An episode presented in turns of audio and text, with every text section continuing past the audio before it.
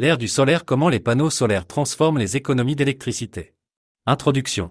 Avec la montée des préoccupations environnementales et l'augmentation constante des coûts de l'énergie, de plus en plus de consommateurs et d'entreprises se tournent vers les panneaux solaires comme solution durable et économique. Cette transition vers l'énergie solaire offre non seulement une réduction significative de l'empreinte carbone, mais aussi des économies substantielles sur les factures d'électricité.